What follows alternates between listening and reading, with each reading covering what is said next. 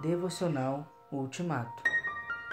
Hoje, entre o pecado e o perdão. Então resolvi pôr tudo para fora.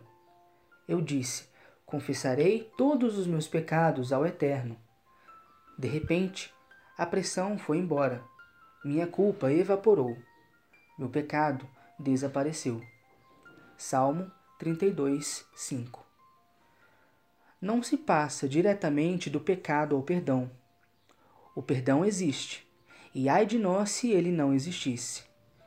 O perdão retira um fardo de sobre as costas que ninguém suporta.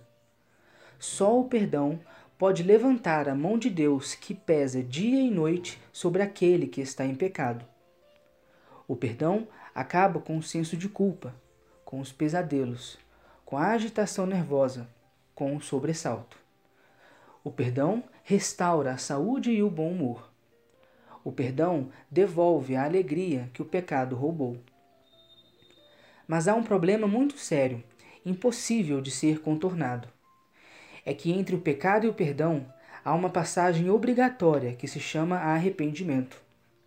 Deus não autoriza ninguém a falar em perdão sem falar antes em arrependimento.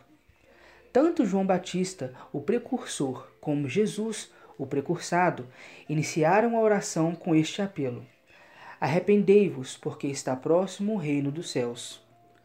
Quando a multidão que estava em Jerusalém no dia de Pentecostes perguntou aos apóstolos o que deveriam fazer frente à forte convicção de pecado que tomou conta deles, Pedro respondeu de imediato: Arrependei-vos, e cada um de vós seja batizado em nome de Jesus Cristo, para a remissão dos vossos pecados e recebereis o dom do Espírito Santo.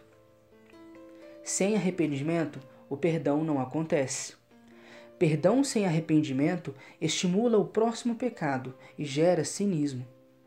Perdão sem arrependimento não cura ninguém, não transforma ninguém. Perdão sem arrependimento não torna ninguém ex-assassino, ex-assaltante, ex-idólatra, ex-avarento, ex-adúltero, ex-sodomita. Perdão sem arrependimento pode encher os templos religiosos, mas não enche a igreja do Deus vivo. Perdão sem arrependimento é uma blasfêmia contra a santidade de Deus.